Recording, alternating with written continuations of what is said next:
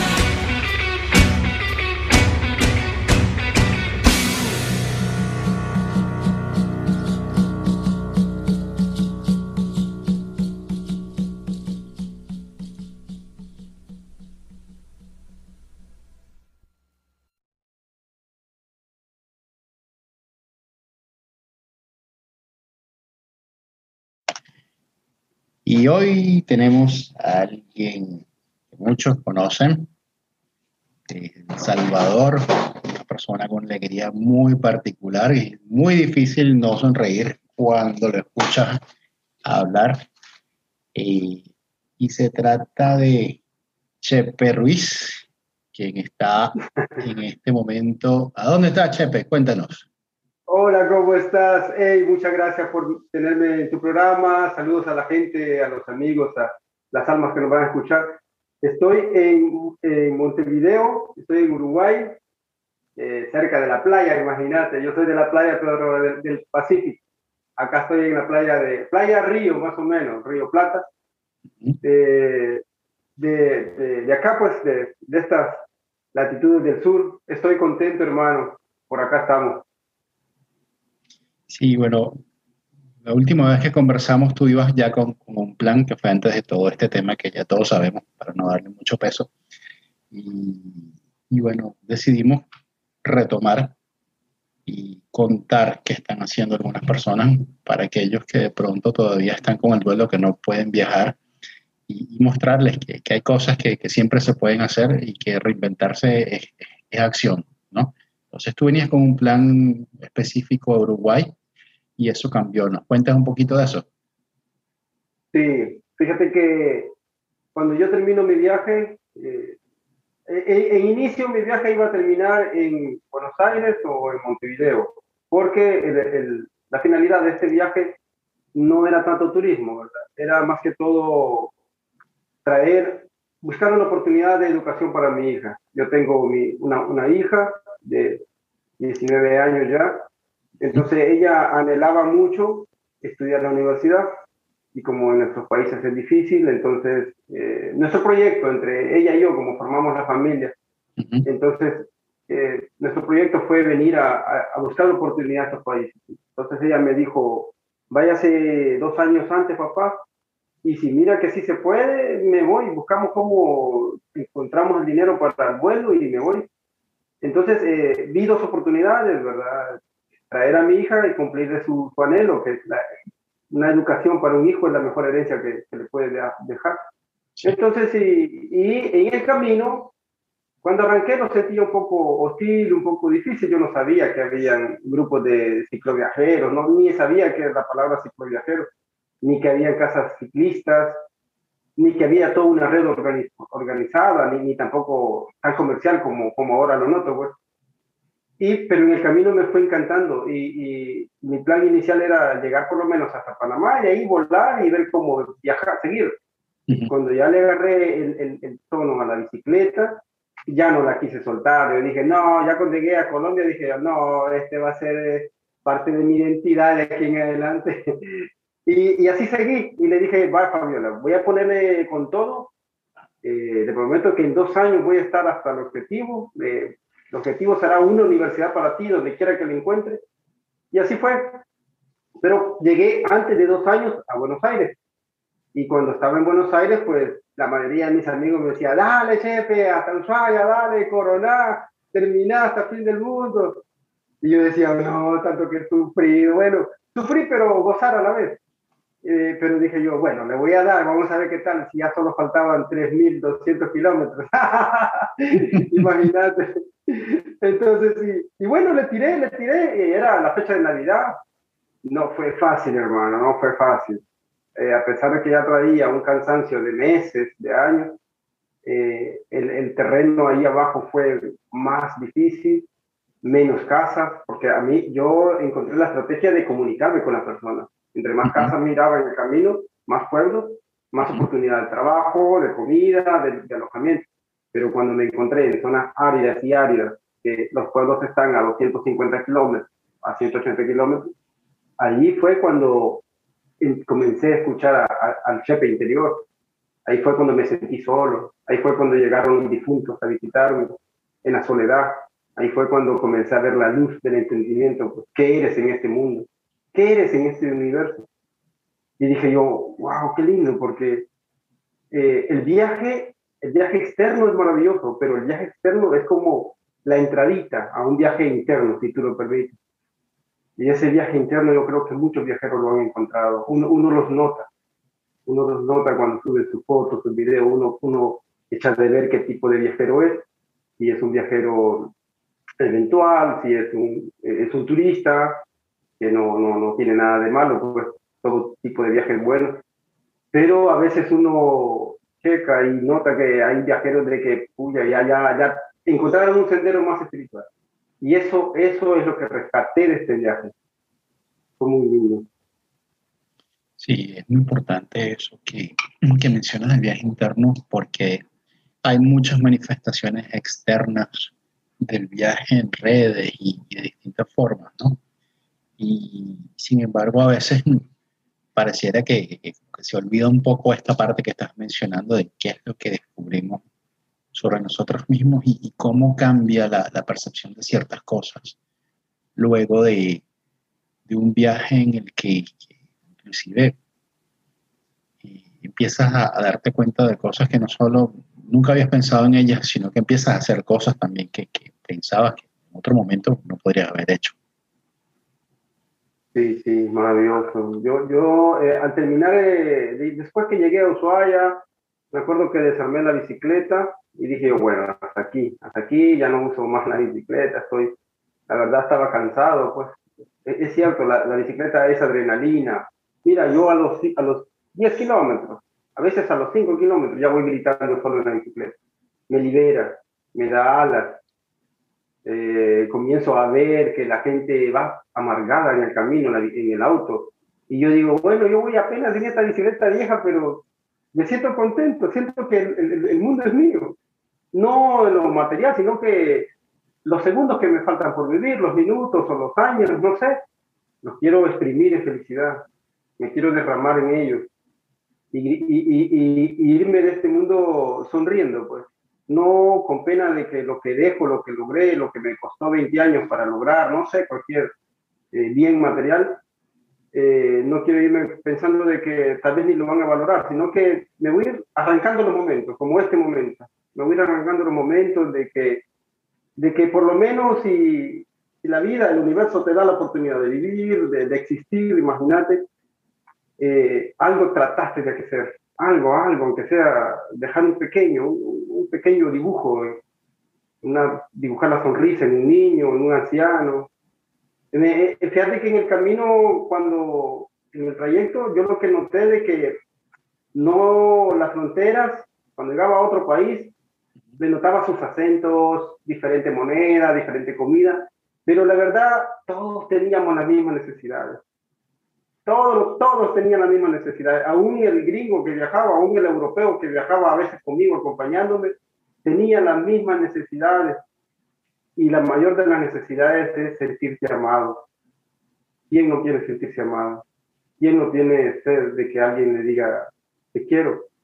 Cuando un extraño, imagínate, a veces llegaba yo a una casa y después de dos días de comunicarme con ellos, de, de colaborar en la casa, Después de dos días yo decía, bueno, mi, hermano o familia linda, continúo mi viaje. Se quedaban tristes. Miraba, yo miraba en sus, ojos y me decían, ¿cuándo vas a volver? Y decía yo, ustedes son mi familia, pues, o sea, este viaje valió la pena porque son mi familia grande que no conocía.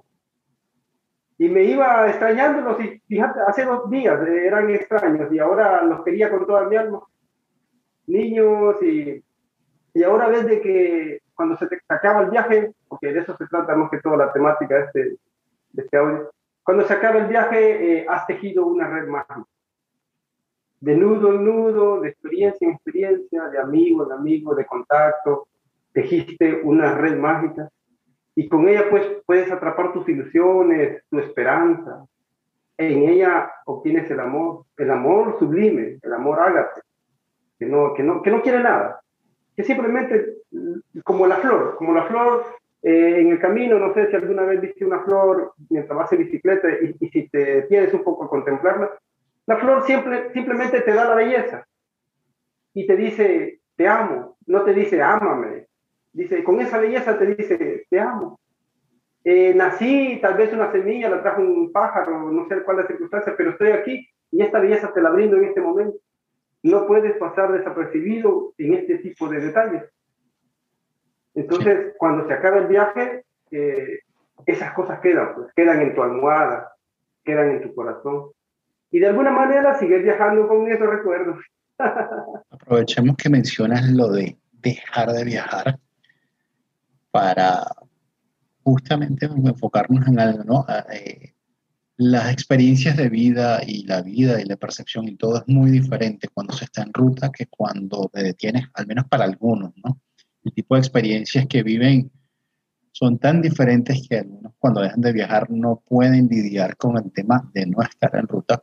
Se puede convertir es algo muy adictivo, es realmente mágico y hay personas de muchos años en ruta que de pronto dejaron de viajar y no sabían qué hacer con, con ellos mismos y con la vida y con, con este estado de como de volver algo ordinario y común, por llamarlo de alguna manera.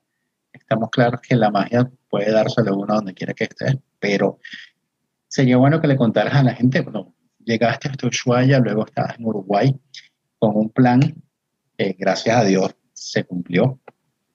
Y, y, en el camino pues pasaron cosas que de pronto alteraron los planes que tú inicialmente tenías. ¿Nos cuentas un poquito de eso, de cómo adaptaste tus planes a, a la situación que todavía nos sigue tocando encarar a todos, ¿no? Decir, bueno, eh, mis movimientos están restringidos por una circunstancia que, es global, sea cierta o no, otros temas que, ya son de, otro tipo, pues ¿dónde estabas decidiste hacer algo para seguir, seguir creando.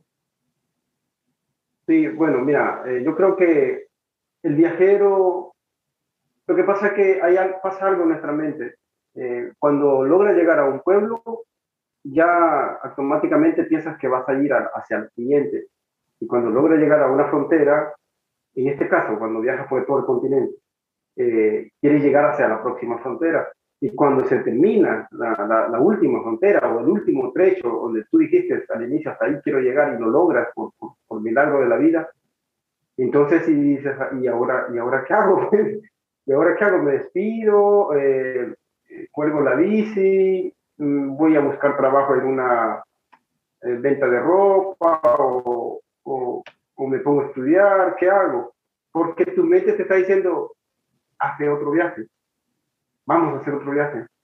El mundo es ancho, mira, falta Europa, falta Asia, falta el norte de Estados Unidos, de Canadá, no sé.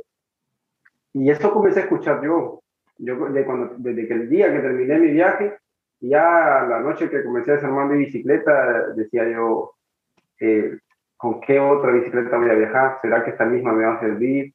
¿Para dónde voy? Y comencé a soñar con Nepal, con Kalmandú, con los lagos de Pokhara, con esos lugares lindos que yo sueño también algún día viajar. Pero después dije, bueno, vamos a salir con, con, con al principio, ubicar a mi hija y de ahí vemos qué hacemos. Entonces, eh, yo tenía, cuando yo llego a Montevideo, al mes de que yo llego a Montevideo, viene mi hija. Y en ese transcurso de tiempo comenzamos a ubicarnos, llega la pandemia, no se podía ni salir. ¿Qué es lo que comencé a hacer? Escribir. Comencé a escribir porque ya no podía continuar con mis, piernas pedaleando, comencé con la mente. Continué, en mi mente volví a amarrar la bicicleta, volví a poner las zapotas y en un cuaderno comencé a viajar página en página, relato en relato, y comencé a sentirme como un placebo, como un alivio. Dije yo, ah, qué bonito, estoy viajando, estoy escribiendo. Y publicaba algo en Facebook, un relato, publicaba un video, y seguía enganchado en el viaje. Y cuesta, cuesta aterrizar.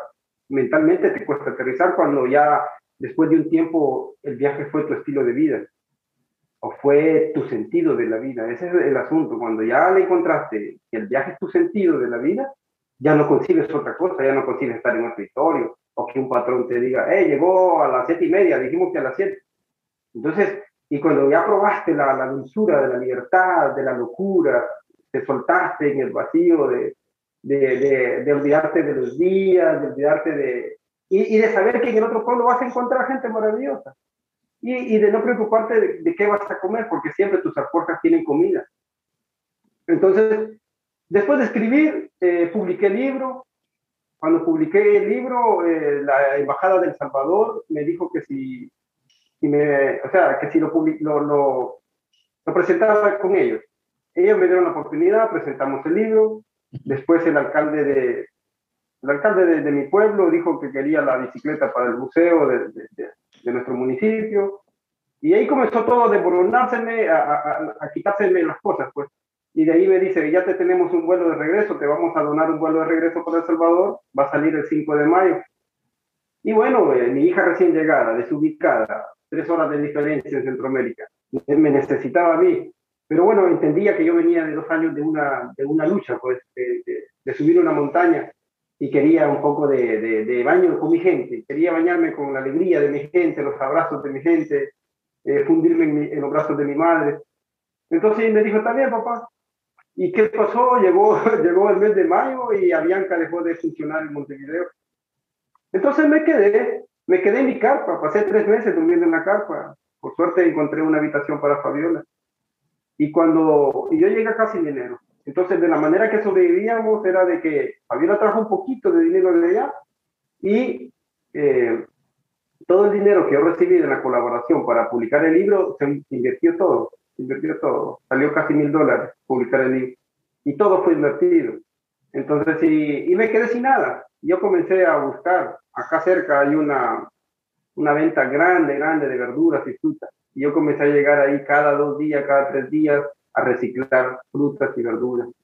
Y le dije al señor que estaba ahí mi situación, le regalé un libro y este tipo le encantó, se lo, se lo dio a sus hijos que lo leyeran. Y cada vez que yo pasaba, a veces aunque no necesitaba, me decía, vení, vení, y me daba una bolsa llena de manzanas, duraznos, berenjenas y, y comida, hermano, huevos, cosas así, bananos. Y así sobrevivimos, casi por dos meses sobrevivimos así, reciclando comida, hasta que hubo una, una, colaboración de parte de, de, la embajada y nos trajeron por primera vez una canasta como para 15 días, comida para 15 días. Y me dijeron ellos, vamos a ver de qué manera te apoyamos. Porque se quedaron con la historia. Pues. Mi, mi historia fue bonita, turismo y todo, pero fue traer un, un hijo, una hija, para que si un día yo falte, pues que se quede con la herramienta de su vida, que sea la educación, que imagínate, ella quiere eh, cuidar niños, ella quiere ser pediatra.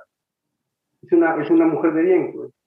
Es, necesario, que el mundo necesita personas así. Y yo dije, voy a hacer todo lo posible de empujar eso. Y después, eh, un amigo me regaló una cortadora de césped y comencé con los vecinos a cortar césped gratuitamente. Yo quiero cortar césped, me aburro estar ahí ya. Entonces, sí, córtenmelo. Y, y así se comenzaron, ellos tienen un grupo de WhatsApp se comenzaron a decir esto y lo otro, y miren el salvadoreño que ha llegado, denle la oportunidad. Pasé como dos meses cortando césped, pintando rejas, hasta que al fin logré tener mi herramienta de soldadura. Yo soy soldador.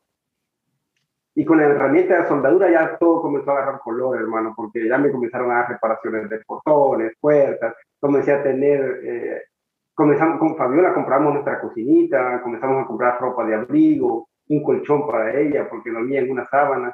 Y así, después la embajada me dijo, Chepe, vemos de que son bien, bien loco, bien positivo y todo, que vamos a dar un empleo en la embajada. Así que después me dieron un empleo en la embajada, yo trabajo en la embajada de El Salvador, en mantenimiento, en protocolo, en mensajería con la bicicleta. Y fue la vida cambiando. Fueron los meses pasando, ahora rentamos una casa, ya no vivimos en el, patio de un amigo, pues estábamos viviendo en el patio de un amigo rentamos una casa, vamos al súper, comemos lo que queremos y Fabiola ya comenzó a estudiar, ya lleva casi dos meses de estar estudiando en la universidad. Las clases se volvieron a interrumpir presenciales, pero fíjate que ya compramos una computadora. Nos costó 500 dólares, no fue fácil, no fue fácil, dejamos de, de comprar otras cosas, pero ya la tiene. Yo compré un celular nuevo para poder hacer este tipo de, de son herramientas para compartir las experiencias. Entonces, el viaje me enseñó de que tú eres capaz de hacer cualquier cosa. No importa que estés varado en otro país, no importa que ya no puedas viajar, las herramientas que aprendiste en el viaje, las experiencias de tu viaje, aplícalas. Y también, ¿sabes qué también me enseñó el viaje? De que comparte. Si aprendiste algo valioso, compártelo. Habla con la gente, dile, dile, dale un abrazo. Si aprendiste a amar en el viaje, abraza a medio mundo, aunque ahora está difícil, pero si sabes que no tiene el COVID, abrázalo. bueno, y, bueno, eh, eh, cada día, cada día yo me propongo a ser feliz, a sonreír. El otro día pasé, vendí una chica, una chica que tiene complejos así difíciles. La saludé y todo, y en el camino dije, che, te hace algo por ella. Hace algo, hay una voz que te, que te llama. Regreso, compro unas flores y se las fui a dejar.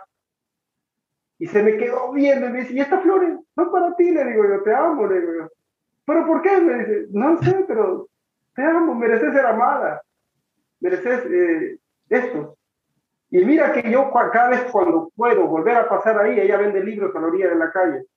Cuando yo paso por ahí, me llama mire, y me dice, mira, mira, aquí las tengo, ya están secas las flores, hermano, y todavía las tiene ahí. Entonces, eso, eso necesita el mundo. Si tú lo haces, si tú das amor, recibes amor. Entonces, si, pasa un día y, no practicas este tipo de cosas, tal vez tu viaje fue en vano, tal vez tu viaje solo fue para elevar tu ego, o simplemente, no sé, quitarte un poco el estrés. Es bueno, ¿verdad? Pero es muy lindo viajar y darte la oportunidad de viajar en tu, interior también. Wow, de verdad que eh, me siento honrado y, agradecido de, tener la oportunidad de escuchar esta historia. Pues. Siempre hay momentos donde la gente necesita un mensaje, un gesto, como lo que estás comentando. Obviamente, pues me conmueve, así se queda en el video, ni modo, como en Argentina, cagamos, me verán llorar. este, Gracias. Y, es una de las razones por las cuales todavía sigo haciendo esto, una pausa, porque hay momentos que, bueno, cuando te expones públicamente, recibes cosas bonitas y otras que no lo son tanto. Y te agradezco esto que estás compartiendo, sé que le va a servir a mucha gente una verdadera historia de, de, superación y con, una meta, un norte principal increíblemente noble y que gracias a Dios, pues, eh, se cumplió. Estás viviendo eso, ¿sabes? Porque hay mucha gente que de pronto y cuenta, decreta, muestra cosas en redes y, son cosas de redes, nada más. Entonces, una de las cosas que le agradezco a la vida es oportunidades como esta, que creo que le sirven a mucha gente. Gracias, gracias. Yo también estoy muy contento de compartirlo porque a veces eh, tu vaso se llena, se llena y comienza a rebalsar. Entonces, ¿por qué no compartes? ¿Por qué mejor no das un trago a alguien? No digo, no tampoco quiero llenarme de arrogancia que, que, soy tan lleno de luz. No, lo que pasa es que si algo te sirve en el camino, hermano, haz, eh, dalo. Fíjate que una vez en, en Perú conocí a, a, un, a un chileno eh, ¿cómo que se llama este? Bien conocido en las redes también, un chiquitito chileno, muy bueno. Ah, mm, sí. Uh, ya, ajá. Sí, entonces sí, eh, fíjate que yo estaba, este, venía, venía complicado, me faltaban muchas herramientas en el camino. Y el tipo tenía tan cargado y me dijo, mira, Chepe, te voy a dar este tipo de herramientas, ¿qué, qué tal te, qué te parece? Penaza, navaja, desarmadores. Y yo, fíjate, nunca pensé que, que, este chico me la iba a dar, nunca pensé, porque eh, no puede dar las herramientas, pues. Y cuando este chico se fue, yo lo abracé mucho y se fue y me quedé pensando y dije, wow, así tiene que ser la vida. Así tiene que ser la vida. Si algo, si yo tropecé en un camino, yo le voy a decir a un amigo ahí, hermano, no pases por ahí o, o sabes qué, esto, esto me sirvió, esto me, me ayudó pasando de manera figurada en las herramientas psicológicas, en las herramientas sentimentales. Nosotros, Héctor, tú y yo estamos lejos de casa, a lo que llamamos casa, a lo que llamamos familia, a lo que llamamos nuestro entorno al cual amamos, nacimos, porque los olores, la comida. No es, no es fácil, no es fácil estar lejos de casa, pero a mí me sirvió como herramienta sentirme familia con la gente, con cualquier gente. Yo en la embajada siento que estoy como en casa. Al embajador lo veo como mi padre, al cónsul como mi hermano y así. Acá como mis vecinos. Trato la manera de imaginarme que todos somos familia, pues. Imagínate, no hay fronteras, no, o sea, el mundo, somos una especie. No importa los colores, no importa los idiomas. Simplemente yo creo que lo que falta es eh, amarnos un poco más, querernos un poco más. Y a mí me sirvió la bicicleta, a mí me sirvió viajar por Latinoamérica. Entonces yo voy a, por lo menos un tiempo más, yo le voy a decir al mundo, háganlo. Háganlo, eh, es una herramienta útil. Yo la necesito, pero creo que ustedes también la pueden utilizar. Y, no tengan miedo, porque en el camino les van, van a encontrar mucha, muchos momentos felices. Van a, van a cambiar. El, viaje te, transforma. Si tú lo permites, el viaje te transforma. Y, después de que has recorrido tantas cosas, eh, te puedes sentar para contemplar el atardecer, te puedes sentar para contemplar a otro viajero viajando, comenzando, terminando, y, y sentirte feliz pues contigo mismo, sentirte feliz. Yo te admiro y te felicito por tu labor que estás haciendo ahí. Mucho viajero en la ruta, tal vez algún día alguien oiga este, este podcast en la ruta o, o terminando su viaje. Imagínate, este podcast va a estar por años y años y años repitiendo, pero gracias a tu iniciativa, porque lo sacaste de tu corazón. Esto que tú estás haciendo, este labores, para mí es muy valioso. Yo hubiese oído un podcast como este al, inicio, hermano. y esa es la parte con la que me quedo. Y, y, de verdad, gracias. Gracias por eso, porque momentos como estos son los que de verdad reivindican toda la parte que de pronto no está tan buena y que yo sí, digamos que lo manifiesto públicamente porque ha habido situaciones donde digo, oye, pero es como que demasiado, ¿no? Sin embargo, pues luego suceden encuentros como este donde hay mensajes, donde se comparten cosas que, que sé que le van a llegar a mucha gente porque tú, tú tú fluyes en un lugar muy genuino y eso es, eso es poderosísimo. Entonces, cuéntanos del, del libro, porque ese libro y su secuela y todo lo que estás trabajando. Mira, este libro, este, la luz. este libro, me encanta un poquito hablar del libro, mira, es, es un libro sencillo, escrito por Chepe, y así como Chepe habla, así se escribe el libro con errores y, y todo. Entonces, eh, eh, es maravilloso, hermano. Nunca pensé que yo un día iba a escribir un libro. Imagínate que nunca pensé que yo iba a llegar un día en bicicleta a Ushuaia o que iba a estar un día en un programa con un hermano venezolano charlando. Nunca pensé llegar tan lejos, en realidad. Y cuando lo llegas, lo logras, entonces no te quedes con el éxito solo para ti, compártelo. Entonces, de una manera, así fue la que nació este libro. Yo dije, voy a escribir un libro. No para que digan, che, escribió un libro, sino para compartir todas las experiencias entonces, en él narro las experiencias, es un libro gratuito, no se ha vendido ninguno. Ya hay libros de Chepe en España, en Italia, en América Latina, en Estados Unidos, ya fue traducido a portugués. Entonces, y todo, ¿sabes qué? Todo fue con una energía colectiva. Yo no tenía ni un 5 cuando comencé el proyecto del libro, se terminó el libro, sigue caminando el libro y, y bueno, no he ganado nada ni, ni, ni, ni he gastado nada, o sea, él mismo agarró fuerza, como que agarró vida. Solo le, le di el empujoncito y comenzó a agarrar vida. El libro eh, ahora se está convirtiendo en un audiolibro porque hay gente que no, no, puede leer. En El Salvador hay mucha gente que a raíz de la guerra civil quedaron ciegas, otros que no pudieron acceder a, un, a una escuela. Entonces, y muchos me decían, fíjate, Chepe, que, que mi tío eh, le gusta ver tus videos y cuando lo del libro me dice que lo compartiste, él no lo puede leer, yo se lo tengo que leer. Entonces, pero dice que, está encantado con eso. Y yo le dije, yo de ahí fue que nació, y yo le digo, mira, decide a tu tío de que yo voy a comenzar a, narrar el libro por audio y se lo voy a comenzar a mandar por, por WhatsApp. Cada, cada relato del libro se lo voy mandando por WhatsApp. Y así hice. Eh, un locutor de aquí de Uruguay me dijo, yo me quiero unir al proyecto. Imagínate cómo son las cosas. Y buenísimo. Y vino él y comenzó, yo te narro todas las noches una historia de tu libro y, y tú lo ves que lo conviertes. Y después lo fuimos convirtiendo en, en, en, audio y visual, acompañándolo con una fotito, con algo, y lo comenzamos a subir a YouTube, porque yo ni sabía ni cómo era eso, y un amigo me, me, estaba ayudando en eso, y creó una cuenta en YouTube y me dijo, no, Chepe, si la verdad querés compartir, busca las herramientas que vayan más allá. Buenísimo. Y así, así se está compartiendo el audiolibro ahora, perdón, ahora eh, voy ya con la segunda parte del libro y, y, bueno, ahí, ahí vas a estar tú también, ahí vas a estar tú en el libro. Entonces, eso quiere decir... Esto quiere decir que tienes un canal en YouTube ahora y allí se está compartiendo el audiolibro.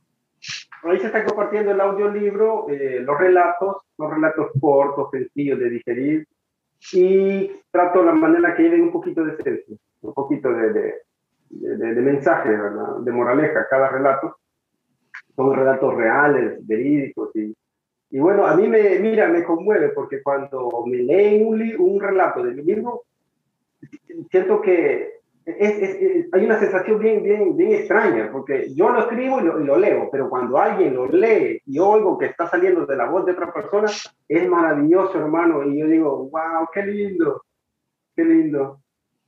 Entonces, ahí está, este libro es de todos, es gratuito, y seguirá siendo así mientras eh, entre más gente se, se, una pues, al proyecto.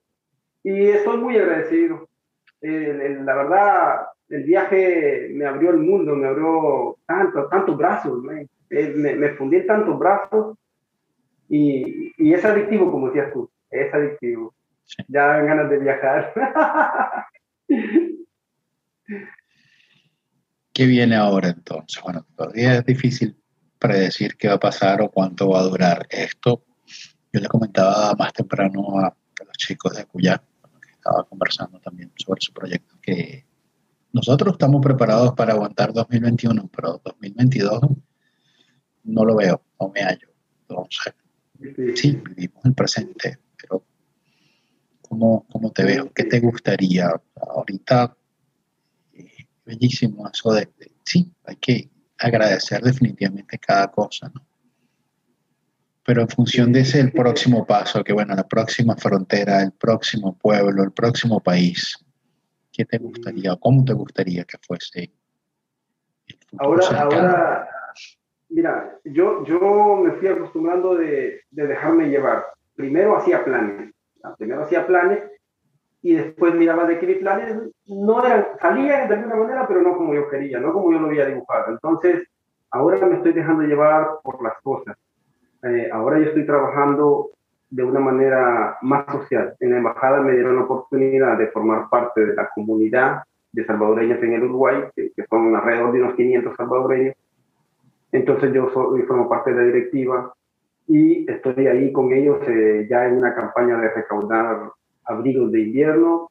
Ya recaudamos muchos abrigos de invierno, ahora vamos a una campaña de recaudar alimentos para esta. Cada vez aquí en Uruguay se está poniendo la situación más difícil.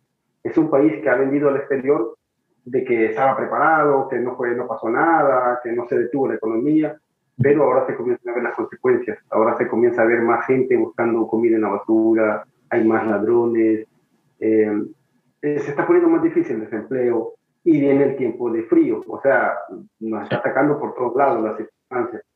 Entonces, eh, y yo agarré ya esa, esa trinchera, ya, ayer tuvimos una reunión con el Ministerio de Relaciones Exteriores de El Salvador, eh, esta gente conoce un poco también de mi historia. Y bueno, eh, estamos buscando estrategias de cómo ayudar a la gente, a los compatriotas que están acá, pues luchando. Muchos se han venido por la delincuencia. Yo creo que somos bien compatibles entre los venezolanos y, los, salvadoreños, porque hemos salido de nuestro país casi como expulsados. Entonces, eh, yo también estoy en un programa de entrevistar compatriotas que nos cuenten cómo vinieron, cómo se adaptaron, qué piensan hacer, y para hacer como una ruta, una ruta de, de, destino, de emergencia para otros salvadoreños que, están allá en El Salvador, que, están a punto de, morir, que, que, tal vez su pequeño negocio que tienen están pagando una extorsión a una mafia y no hay que hacer. Entonces queremos hacer una base para estas personas, una base social de esperanza, que sus niños vengan a, a, estudiar aquí ya sin miedo, sin tanto, tanta paranoia de la violencia. Nuestros problemas son, son bien complicados. En eso estoy ahora, eh, bien comprometido con la comunidad salvadoreña, con la embajada, eh, eh, recaudando este tipo de, ayuda.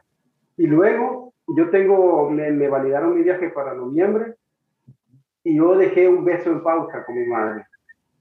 Yo dejé un abrazo en pausa con mi madre y eso quiero que, que pronto se realice, que pronto vuelva. Tres años ya, mi hermano, de no ver a mi madre, mi madre quedó destrozada cuando yo me vine, soy su único hijo. Entonces, si yo sé que haría cualquier cosa por mí, entonces por eso yo hice cualquier cosa por mi hija. Pero, pero me dejó hacerlo, me dejó nadar, me dejó tirarme a la experiencia y ella merece retorno, pues me merece que yo esté con ella un par de meses, no sé, compartirla porque mi madre es anciana y, y imagínate después que ganaste tantas cosas lindas con los demás y las dejaste de vivir con tu madre Eso no, no sé, no me lo perdonaría. Entonces yo pienso, deseo con todo mi corazón pasar la Navidad, esta Navidad con mi madre, eh, disfrutarla, que me saque la poesía, que me saque la alegría, sentirla cada momento y después volver acá con mi hija, de repente volver acá con mi hija, un año por ahí y seguir viajando. Quiero seguir viajando. No tengo una ancla, digamos así, tan fuerte que me ate. Mi hija más bien ya quiere estar sola, ya me dice, ¿cuándo se va a ir papá? Pero me lo dice buena onda. Entonces, sí, digo yo, bueno, está bien, porque en el camino eh, sí me enamoré de muchas chicas, me enamoré de todo el mundo, pero, pero no me atrapó, pues, no, no, me, no me siento de que me quedé ahí como para olvidarme del viaje. Y fíjate que a lo mejor unos cinco años más viajando por, por, por otras tierras y después, pues, no sé qué puede pasar. Eso es lo que pienso ahorita. Eso es lo que pienso ahorita y, y, por lo menos ahorita estoy con ganas, con ganas, así con una pala eh, astral, metiéndole, diciéndole a la gente, sálvense, sálvense, no se dejen hundir en la avaricia, no se dejen hundir en la indiferencia, amen. ¿Por qué estás peleado con tu hermano? ¿Por qué estás peleado con tu mamá? Vaya y perdónenle. A veces tengo problemas porque la gente dice, ¿por qué te metes en mi vida? Yo digo, aprovechen que están vivos, no desperdicien estos momentos. Miren, la pandemia nos está enseñando algo. ¿Qué nos está enseñando? Que nos vamos a morir, que todos nos vamos a morir. Y pronto nos vamos a morir. Entonces, aprovechemos cada instante. Y, no sé, los uruguayos, eh, he, conectado bastante con los uruguayos, son bien buena onda y, y me aprecian, pues. Yo, por las circunstancias, me quedé más tiempo aquí y aprendí a quererlos. Los quiero, no son, no son fáciles, porque imagínate, son gente que vino, sus ancestros vinieron hace 200 años o 100 años, son gente nueva, digamos, en este continente, pues, vinieron al tierra. Yo soy de una cultura ancestral, mis abuelos pisaron esta tierra desde hace miles de años, eh, eh, eh, y, y, y, de alguna manera todavía heredaron, no encuentran rumbo, todavía vienen en el barco, en su mente. Entonces, y, casi, casi todos los días trato la manera de, charlar con ellos. Fíjate que Uruguay es uno de los países con más suicidios de Latinoamérica. Y tú puedes decir, pero imagínate qué lindo país como tiene, la economía es... ¿Pero por qué? Porque, porque se deprime, la gente se deprime por cualquier cosa. Y cuando, cuando tú sabes de que la felicidad estaba en la manzana que te regaló la chonita en Bolivia, cuando tú sabes que la felicidad estaba en el rincón de, de los bomberos en Ecuador, cuando tú descubres, descubriste que la felicidad estaba bajo la sombra de un árbol, ya las demás cosas ya no son tan, tan prioritarias. Ya comprar un auto nuevo ya no es tan prioritario porque ya encontraste la felicidad en, en el saludo de un desconocido. Entonces, eh, en eso estamos, en eso estamos tratando de vivir, de vivir en plenitud y compartir así como comparto contigo, Héctor querido. ¿Sabes el regalo que le estás haciendo a mucha gente si se toman el tiempo de escuchar esto? Porque va a quedar largo, pero tienes tanto que decir y compartir y cómo no escucharlo. De verdad que yo espero que, Gracias. que cuando lo subamos y la gente vea, oh, una hora, creo que va una hora o quizás un poco menos. pero ¿y este man qué? Bueno, vamos a escucharlo. Y, yo pues me encargar de que así sea porque esto lo voy a morir hasta que digamos, bueno, pero ya vamos a escuchar porque, porque sí. Y, por supuesto, en lo que esté en mis posibilidades, difusión, lo que sea, con, no solo esto de contar esta historia, compartir el canal, lo que sea, Chepe, de verdad. Gracias, hermano. Y algo muy hermoso que dijiste, que sí, cosméticamente puede haber personas que sean diferentes, el color de la piel, el idioma que hablan, pero al final todos estamos buscando algo. Y a veces salimos al mundo a, buscarlo y resulta que estuvo siempre adentro, ¿no? Pero hacían falta confirmaciones externas de que eso estaba, estaba. Qué lindo, sí. Todo lo que buscamos está adentro. Es verdad, no, no, no es el cambio geográfico, no es un país, yo me fui para Estados Unidos hace tiempo buscando algo y, y no lo encontré. Mira, lo vine a encontrar, en vez de, encontrarlo en el norte, lo encontré en el sur. lo encontré en ti, lo encontré en toda la gente. El amor. gracias de verdad por, por estos minutos y bueno, Gracias. está pendiente porque ahí también creo que mucha gente se va a beneficiar de esto, de, de ese mensaje, de tantas cosas lindas y, y reales, sobre todo, muy reales. Muy, gen- Gracias, Héctor. A las órdenes y si tú quieres, con en, en otro, en otra ocasión, con gusto. Ahí está, Chepe, disponible con mucho cariño. Gracias por eso. Bueno, te bendigo, sea bienaventurado tú, tu, tu esposa, tu familia y, y que tengas mucha vida, porque necesitamos personas como tú. Que nos, que nos dé esa. Gracias por eso. Abrazo, te quiero mucho. Quiero mucho. Chao, hermano.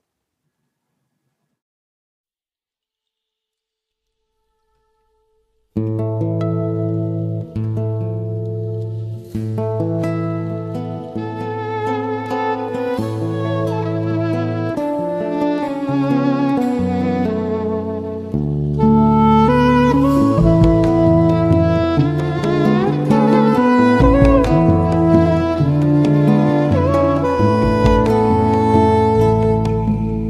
quien ve la luz al final de su túnel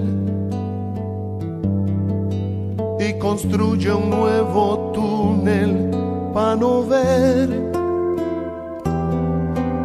y se queda entre lo oscuro y se consume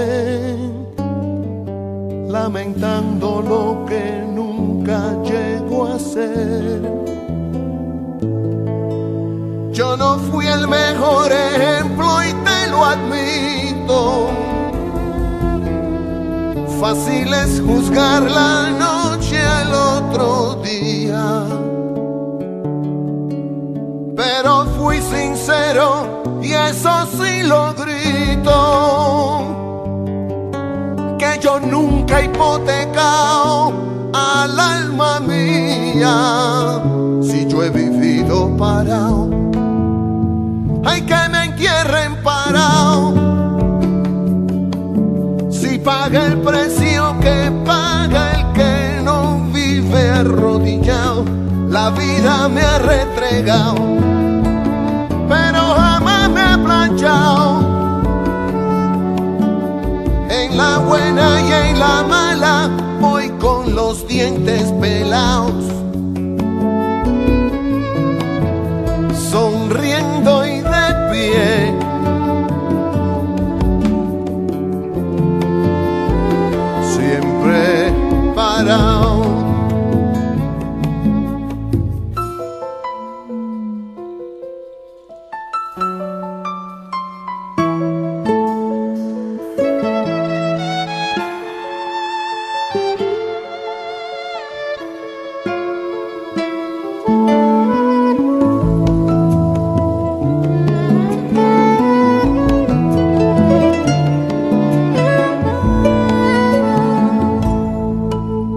Desgracias hacen fuerte al sentimiento. Se asimila cada golpe que ha aguantado.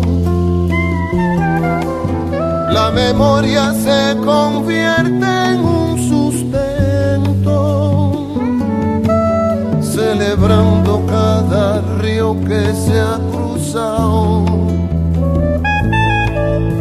Pregunto cómo puede creerse vivo el que existe para culpar a los demás.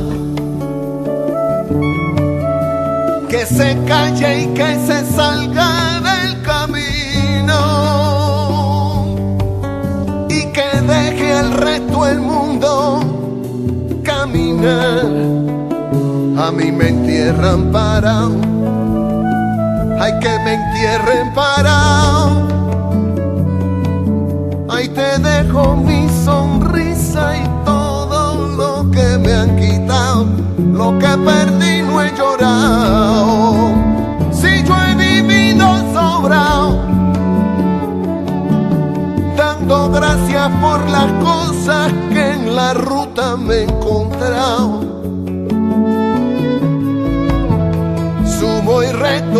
carne propia de mi conciencia abrazado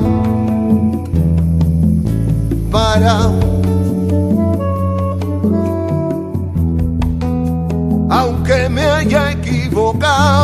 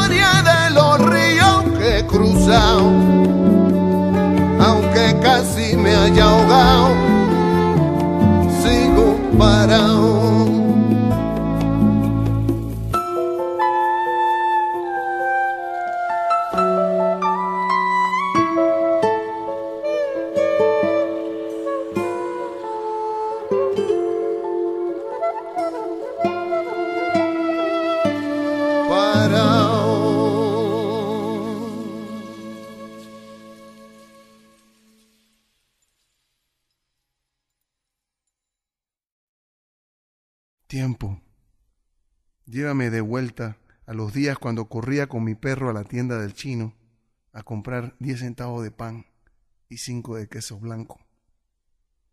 Devuélveme las tardes cuando la mano de mi abuela me llevaba hasta el final de la calle 13 Oeste en Santana a ver el mar del sur.